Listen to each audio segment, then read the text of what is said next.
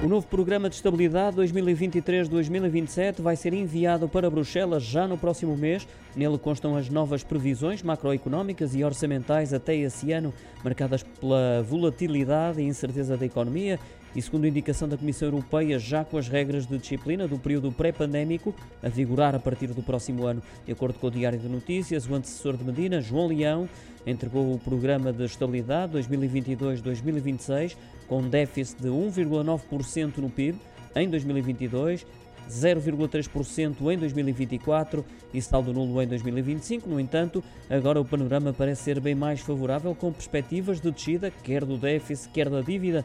Fernando Medina estima um déficit de 1,5% no máximo, quanto ao último ano, elevando ainda a meta para nove décimas já este ano. As contas certas mostram-se encaminhadas, tal como Fernando Medina pretendia, existindo por isso o risco de haver exigências adicionais por parte de Bruxelas.